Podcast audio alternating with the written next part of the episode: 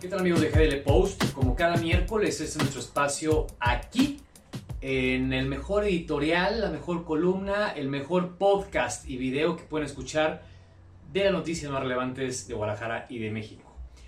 Hoy en este caso es importante que analicemos y que platiquemos sobre lo que está pasando en el ámbito federal, particularmente con la salida de dos gobernadores, uno priista y otro panista, y su incorporación al gabinete del presidente Andrés Manuel López Obrador de Morena. Sí, se les da eh, cabida en el servicio exterior mexicano, servicio exterior que sin duda con este presidente se ha visto bastante comprometido, primero con la llegada de un prófugo de la justicia en su momento, el señor Marcelo Ebrard, y ahora con la incorporación de figuras como gobernadores y otros partidos políticos. Recordemos que la diplomacia mexicana en los últimos años no ha tenido sus mejores épocas.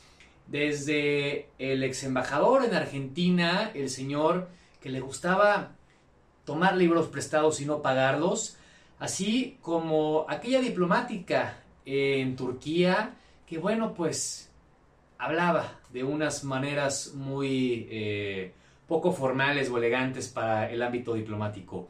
Bueno, pues ahora, al viejo estilo priista, para demostrar la fuerza del poder que tiene el presidente López Obrador sobre su propio equipo y sobre todo sobre sus contrincantes, incorpora a sus filas a dos gobernadores, un priista y un panista. Que no sea sorpresa si dentro de unos meses vemos también al panista Javier Corral sumarse al gabinete o a las filas cercanas del presidente López Obrador.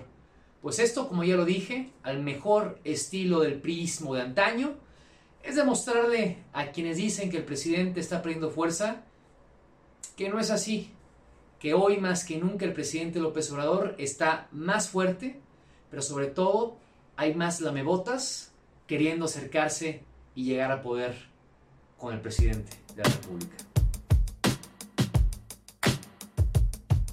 Quédate con nosotros. GDL Post.